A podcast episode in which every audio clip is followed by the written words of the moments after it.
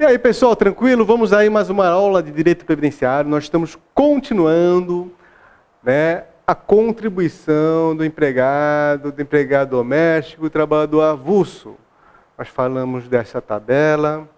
E aqui ele usa, usa esse termo, salário de contribuição, que eu cheguei até a tecer alguns comentários a respeito.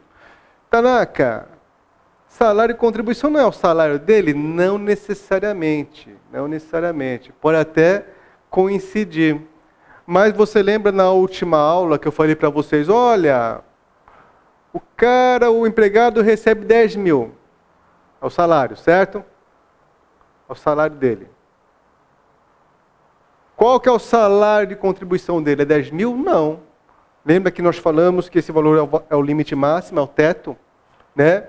e falei para vocês: olha, ninguém pode se aposentar com mais do que. Desculpa. Ninguém pode se aposentar com mais do que o valor do teto.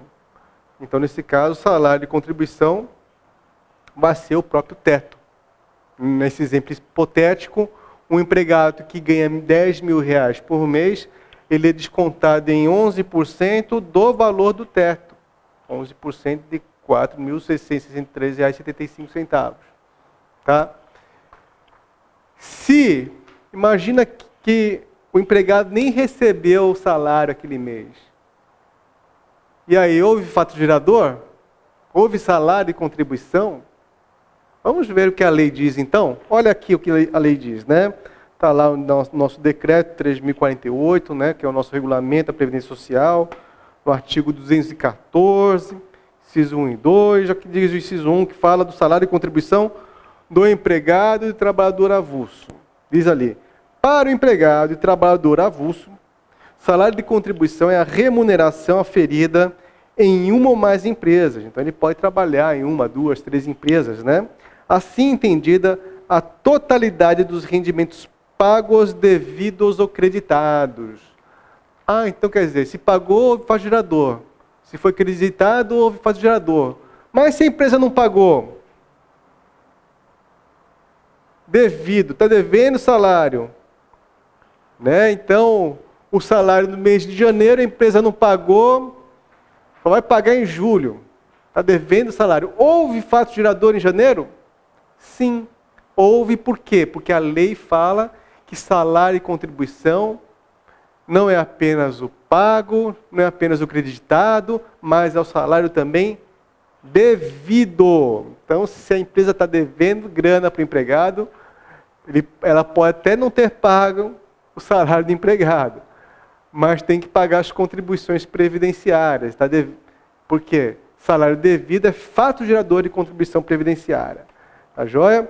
Então tá lá, remuneração aferida em mais em uma ou mais empresas, assim entendida, a totalidade dos rendimentos pagos, devidos ou creditados a qualquer título durante o mês, destinado a retribuir o trabalho, qualquer que seja a sua forma. Então, é pelo trabalho executado que a pessoa recebe seu salário de contribuição, seu salário, sua remuneração, né? qualquer que seja a sua forma, inclusive gorjetas. Então, gorjeta, gorjeta, então, vira e mexe tem exercício, questões de concurso público que falam, olha, o garçom recebeu gorjeta. Gorjeta é salário de contribuição? Sim, gorjeta é salário de contribuição. Os ganhos habituais sob a forma de utilidades, né? então ele está recebendo, está recebendo aí é, o salário sob forma de objetos, por exemplo. Né? Em vez do, do patrão pagar em dinheiro, ele pode pagar em objetos. Né? Também é salário de contribuição e os adiantamentos decorrentes de reajuste salarial. Né? Então, vamos supor que nós estamos em janeiro e vai ter um adiantamento lá para o mês de agosto, por exemplo. E, e, aliás, vai ter um reajuste salarial lá para o mês de agosto. Aí o patrão fala, oh, vou te adiantar aquele, aquele reajuste, não tem problema nenhum, ele pode adiantar, mas desde que seja tributado, né, desde que incida a contribuição previdenciária sobre esses valores. Tá? Legal. quer pelos serviços efetivamente prestados, então ele realmente de fato prestou esse serviço, quer pelo tempo à disposição do empregador ou tomador de serviço. É, ele ficou à disposição e ganhou e recebeu por ficar à disposição do empregador né, ou tomador de serviço. Por exemplo, imagina, ah, você sabe que eu já fui dentista uma vez na vida, né? Pois é, eu já fui dentista uma vez na vida e naquela época que eu era dentista, eu ficava, eu prestava serviço para uma clínica odontológica, era empregado de uma clínica odontológica. E como era início de carreira, eu sempre ficava no plantão, né? Sempre ficava de plantão. Só que eu ficava com bip, naquela época era bip, não tinha celular, celular era coisa de milionário, né? Eu ficava com bip e à disposição daquela clínica. Caso o bip tocasse, o telefone tocasse, eu ia atender de madrugada, né? geralmente era de madrugada, ficar à disposição com bip. De madrugada, se o telefone celular, celular não, o bip tocasse, eu ia lá atender naquela clínica. Beleza. Se não tocasse, eu ficava mesmo assim à disposição a madrugada inteira, né? E ganhava, e recebia um valor por ter ficado à disposição, né, por não ter ido à balada, não ter ido para as festas, né, eu ficava à disposição. Então, nesse caso, se eu receber dinheiro para ficar à disposição do empregador, também aquilo será salário de contribuição. É legal. E onde está escrito o que é o que não é salário de contribuição, quais são as regras para o recebimento, vai estar na lei. Por isso que ele fala nos termos da lei ou do contrato ou ainda de convenção, acordo coletivo de trabalho, que faz lei entre as partes, né? Acordo coletivo de trabalho, convenção coletiva de trabalho, ou sentença do juiz, ou sentença normativa. Esse é o salário de contribuição que nós vamos estudar num capítulo reservado para ele. Tá? Eu só estou adiantando só para você entender o conceito de salário de contribuição. Nós, mas vamos estudar é, um capítulo reservado e cai muito tanto em prova do INSS, despenca em prova da Receita Federal. Tá? Legal. E para o empregado doméstico, é o inciso 2, qual que é o conceito de salário de contribuição para o empregado doméstico? Conceito é a remuneração que está registrada na carteira de trabalho. Então, é a remuneração registrada na carteira profissional e ou na carteira de trabalho da Previdência Social, observados os limites mínimo e máximo. Beleza? Então, que está na carteira, para o empregado doméstico é facinho. que está na carteira lá e acabou. Né? Nós temos hoje a lei, a lei complementar 150 de 2015, né? que nós temos outras regras que nós vamos falar, coisas que mudaram, inclusive, para quem estudou direito previdenciário no passado, muita coisa mudou agora, tá? referente ao empregado doméstico. Mas essa tabela é a mesma. Né? Então, o doméstico ganha mil reais, vai ser descontado em 8%. O doméstico ganha dois mil, vai se descontar 9%, ou seja, a mesma coisa, a regra aplicada a esses três segurados, empregado, empregado doméstico e trabalhador avulso.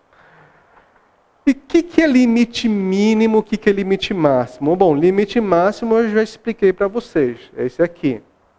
É o teto da Previdência. E esse limite máximo, como a legislação fala, é publicado todo ano, né? Através de uma portaria interministerial, que é o Ministério da Fazenda, que cuida da arrecadação, né? e o Ministério da Previdência Social, que cuida dos benefícios. Legal. Então, limite máximo é tranquilo. E o limite mínimo é esse aqui? Não, não é esse aqui. Né? Esse aqui não é limite mínimo, isso aqui é só uma faixa salarial que a pessoa paga 8%. O limite mínimo, ele coloca na legislação que diz o limite mínimo do salário de contribuição corresponde para os segurados, empregado, inclusive doméstico, e o trabalhador avulso, ou seja, para esses três aqui, o limite mínimo, corresponde ao piso salarial legal ou normativo da categoria. Beleza, o piso da categoria, né, a maior parte das, das categorias tem um piso salarial legal, normativo, né? Ou inexistindo este, ao salário mínimo, qual está na salário mínimo nacional, regional? Não, é salário mínimo. Está falando salário mínimo, acabou. É o salário mínimo que é o nacional. Né? O concurso seu é nacional, para o Brasil inteiro. A mesma prova que ia prestar o concurso no, no EAPOC é a mesma prova, a mesma prova que, que, que o aluno quer prestar no Chuí, no Rio Grande do Sul, em qualquer lugar do Brasil. Né? A mesma prova, então está falando salário mínimo nacional. Tá? Obviamente, se naquele local estiver, o salário, eh, tiver salário mínimo regional, nesse local especificamente, eles vão usar o, valor do salário mínimo regional. Tá? Mas quando a, a legislação deu aí, falou salário mínimo em termo genérico, está se referindo ao salário mínimo nacional. Tá? Beleza. Tomar no seu valor mensal, diário horário, conforme ajustar o tempo de trabalho efetivo durante o mês. O que, ele quer dizer com isso? Bom, a gente sabe que o salário mínimo está 788 reais hoje em 2015. Né? Vamos supor, uma pessoa ela pode contribuir. Então, o salário mínimo hoje, salário mínimo, está esse valor aqui, 788. A pessoa poderia contribuir com 500 reais? Base de cálculo 500 reais, 8% de 500 reais? Que você acha? Um empregado, empregado doméstico, trabalhador avulso, será que poderia? A resposta é sim. Ô, oh, Tanaka, mas você não acabou de falar que o mínimo é o salário mínimo? Calma aí. Ele falou que o mínimo é o salário mínimo. Acompanha na leitura aí. É o salário mínimo tomado no seu valor mensal, diário ou horário, conforme ajustar o tempo de trabalho efetivo durante o mês.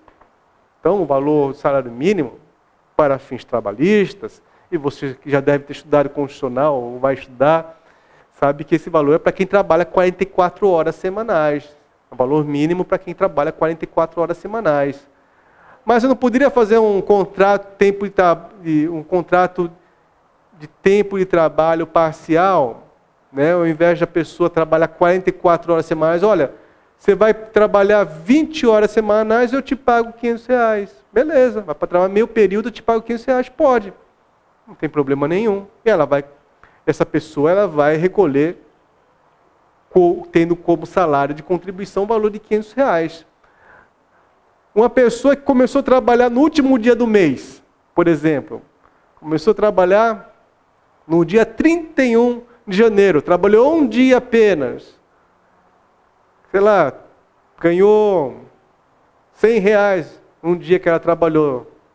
Ela vai recolher sobre 100 reais ou, ou sobre 50 reais, não sei. Trabalhou um dia só vai recolher sobre o valor que ela recebeu naquele, último, naquele dia do mês. Trabalhou só no dia 31 de janeiro, começou a trabalhar no dia 31 de janeiro, vai recolher sobre aquele um dia só que ela trabalhou. Tá? Obviamente, é proporcional ao salário mínimo ou, ou piso legal normativo da categoria. Tranquilo? Beleza. E aí nós temos aqui uma, um exercício que caiu na prova de auditor fiscal da Previdência Social em 2003. Olha o que diz esse exercício. CESP, né? Certo ou errado? Considere a seguinte situação hipotética. Entre os meses de abril e junho de 2003, a fábrica de papelão Soares passou por sérias dificuldades financeiras que impediram o pagamento dos salários a seus empregados pelo fato de isto ter jamais acontecido, isso nunca me aconteceu comigo antes, né? Fato disso ter jamais acontecido, os obreiros compreenderam a situação e continuaram a trabalhar. Então, abril, abril e junho, né? entre, os, entre os meses de abril e junho, né? não houve pagamento. Beleza? Não houve pagamento, mas está devendo, está devendo? Beleza, está devendo. A partir da competência julho de 2003, os salários recomeçaram a ser pagos em dia, tendo sido ajustado com o empregador que os três meses sem salários seriam quitados a partir da competência janeiro de 2004, no outro ano, em seis parcelas. Nessa situação, gente, houve fato gerador? Houve, né, pessoal? E o que ele fala aqui no exercício? Nessa situação, nas competências de abril e junho de 2003, não houve fato gerador das contribuições previdenciárias, houve né? porque salário de contribuição para empregado, empregado doméstico, trabalhador avulso, é o salário devido também.